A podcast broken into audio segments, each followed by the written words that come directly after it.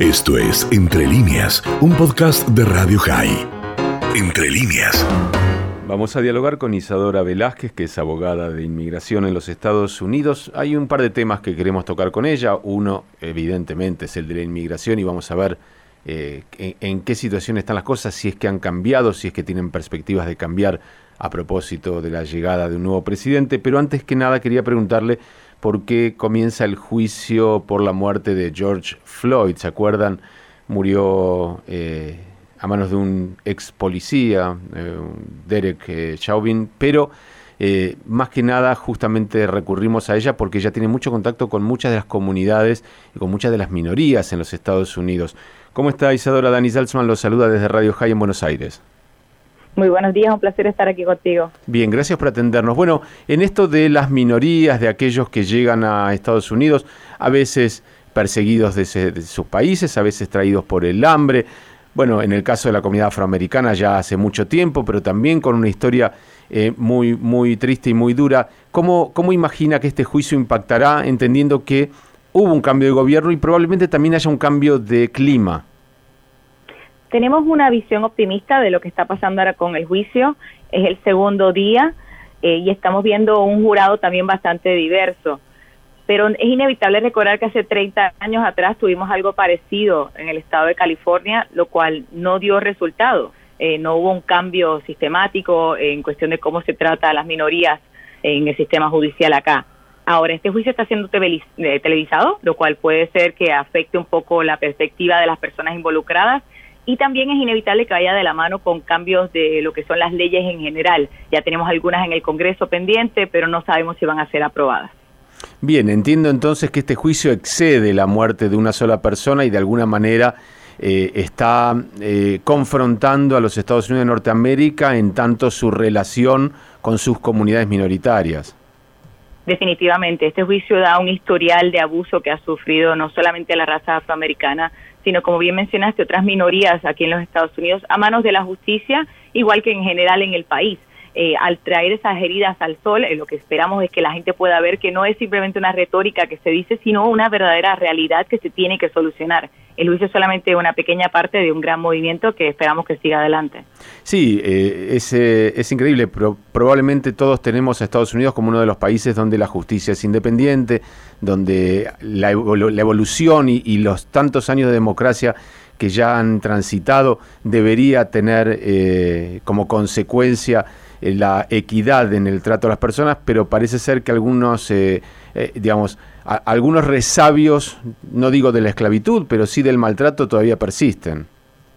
Me atrevo a decir que sí es de la esclavitud, que es algo que no se ignoró. Es más, después del juicio hubo mucha batalla interna dentro del país por el simple detalle de eliminar eh, monumentos que puedan ser atados al movimiento de la esclavitud, en cuestión de apoyar dicho movimiento. Así lo muestra la división que hemos tenido, bueno, desde la guerra civil. Ahora, lo interesante es que siempre se ha tapado. Eh, aun cuando pasó hace 30 años atrás con el juicio de Ronnie Brown en la carretera de California pegándole, que fue la primera vez visible que lo vimos eh, en las cámaras de televisión, ahora tenemos una alta tecnología que lo hace más visible, pero al mismo tiempo es noticia del momento que se ignora. George Floyd por ahora lo que ha hecho es darle esa voz constante que esperamos que continúe, porque otros casos como Trayvon Martin, por ejemplo, aquí en la Florida, fueron ignorados eventualmente.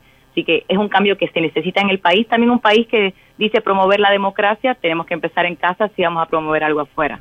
Bueno, justamente quería ir a ese tema porque como abogada de inmigración debe enfrentarse al sistema eh, judicial seguramente más de una vez para tratar de conseguir que personas que han trabajado, que han aportado, que han criado sus hijos, que se han educado incluso en los Estados Unidos sean reconocidos como ciudadanos. Cuénteme un poquitito cuál es la situación actual y si algo, por lo menos en la intención, en la perspectiva, ha variado a propósito de la asunción de, George de Joe Biden. Perdón.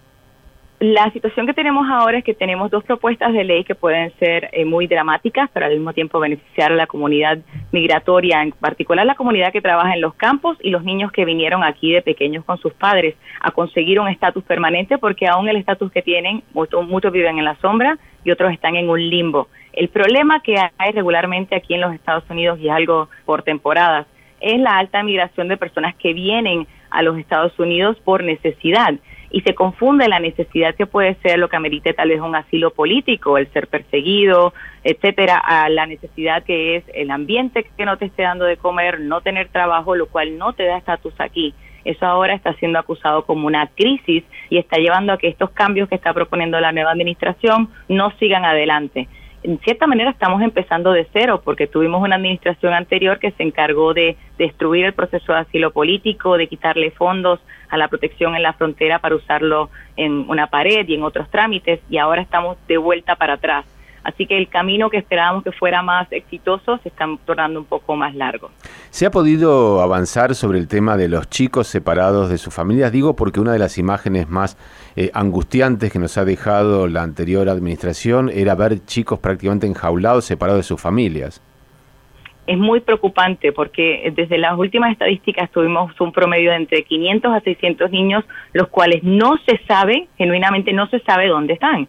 Y eso preocupa se asume que muchos de ellos pueden estar con lo que llaman los sponsors, las personas que les cuidan, y tal vez las personas al no tener estatus siguen viviendo en la sombra, pero el hecho de que no se sepa y de que todavía haya padres que ya fueron deportados a sus países quienes no sepan dónde están los hijos preocupa altamente. El presidente cuando entró al mandato en, en enero, perdón, puso a su esposa a cargo de un movimiento para tratando de ver dónde están estos niños, pero como la información en el momento en que la administración de Trump fue lo separó fue tan limitada, nos vemos como que estamos corriendo contra la marea para saber dónde están y cómo localizarlos y ponerlos con los padres. Lo que ocurrió aquí fue verdaderamente trágico y es diferente a cuando los niños entran solos huyendo de una circunstancia en su país a cuando son separados a la fuerza de sus padres.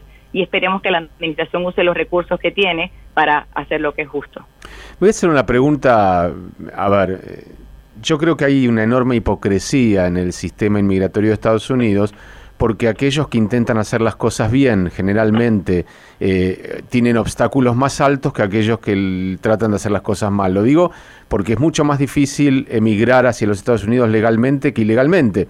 Eh, y eso fuerza a mucha gente que no lo merece a estar en una situación de irregularidad. ¿Cómo se puede hacer para que las condiciones en las cuales uno solicita una posibilidad de ser un inmigrante cuando uno es una persona de bien, cuando uno es una persona de trabajo, cuando cría una familia, eh, tengan alguna ventaja por encima de aquel que no respeta o que no ha hecho las cosas como corresponden.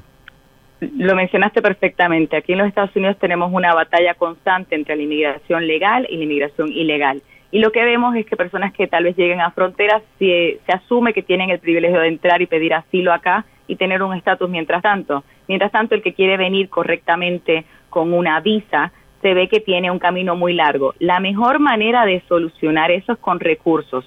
El gobierno no ha administrado, y al gobierno me, refiero al gobierno local de los Estados Unidos, no ha administrado correctamente los recursos que tenemos, no solamente dentro del país, sino también afuera. En estos mismos momentos tenemos muchas embajadas cerradas, lo cual es un serio problema para personas que están esperando residencias pendientes o una visa regular a través de su empleo. Inversiones y negocios de inmigrantes afuera del país se están viendo en serios problemas porque no pueden entrar. Y la única manera de hacer que esto vaya más rápido es tener más personal capacitado en las embajadas, tener un sistema judicial que se mueva más rápido, de manera que uno tenga fe en el sistema legal y no tenga que ser entonces dependiente del sistema ilegal, cual al fin de cuentas termina siendo peor pero es una manera más rápida de entrar, como bien explicaste. Sí, a lo mejor la gente que no está empapada de, este tema no, entiende lo que, lo que estamos diciendo pero si una persona intenta hacer un trámite legal para emigrar a los Estados Unidos, puede durarle décadas. Y si una persona se quede ilegalmente, en el mismo tiempo o en menos, probablemente consiga un estatus. Y, realmente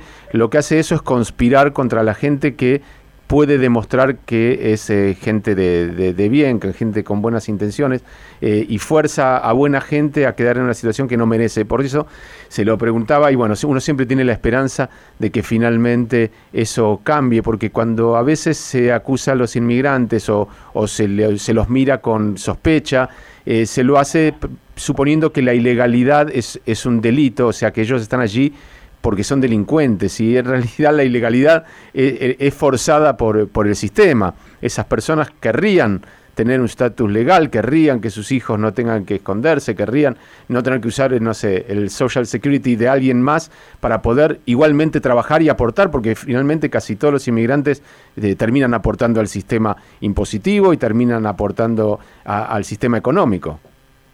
Son esenciales para el país. La realidad es que los Estados Unidos no podría sobrevivir eh, sin la comunidad inmigrante que tiene es una comunidad que, como bien mencionas, no solamente aporta en su trabajo, sino también la mayoría de ellos pagan impuestos, son responsables. Eh, pero el problema que tenemos también es una falta de educación.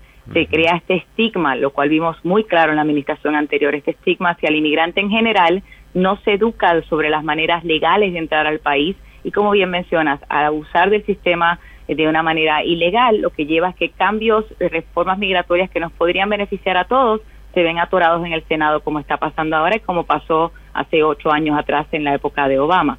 Así que esperemos que con educación, como estamos haciendo ahora, la gente pueda tener una mejor perspectiva y lleguemos al cambio que necesitamos. Me recordé, Isadora, mientras eh, charlábamos, creo que George López, un, comediante, un humorista de origen latino, en algún momento dijo, yo me voy a ir de aquí, eh, pero va a ser el mismo día que todos los que llegaron desde Inglaterra y desde Irlanda también se vayan, porque finalmente todos somos casi inmigrantes, salvo los pueblos originarios.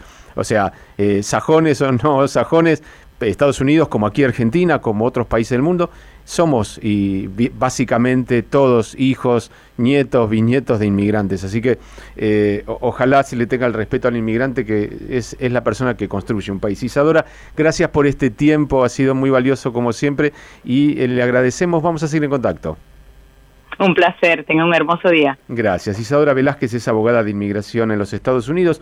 El tema de la inmigración es importante y también el comienzo del juicio por la muerte de George Floyd, que tantas manifestaciones, incluso muchas de ellas violentas, que ese es otro de los aspectos negativos, a veces las buenas, las buenas causas se ven impregnadas de, malos ejemplos, pero en este caso hay que ver qué va a hacer la justicia porque eh, hubo un cambio de administración en Estados Unidos y uno espera siempre que sea para mejor. Esto fue Entre líneas, un podcast de Radio High. Puedes seguir escuchando y compartiendo nuestro contenido en Spotify, nuestro portal radiohigh.com y nuestras redes sociales. Hasta la próxima.